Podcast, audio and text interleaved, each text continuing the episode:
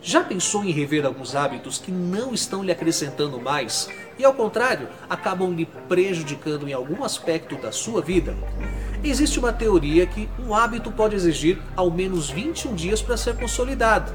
É claro que é preciso insistir, mesmo que a vontade seja contrária. Tenha em mente o benefício que você terá e não se deixe arrastar pelo hábito ruim. Maximize na sua mente as vantagens do hábito bom, de forma que o hábito ruim passe a ser desvalorizado. Eu sou Renato Silva, porque inovar e motivar é preciso.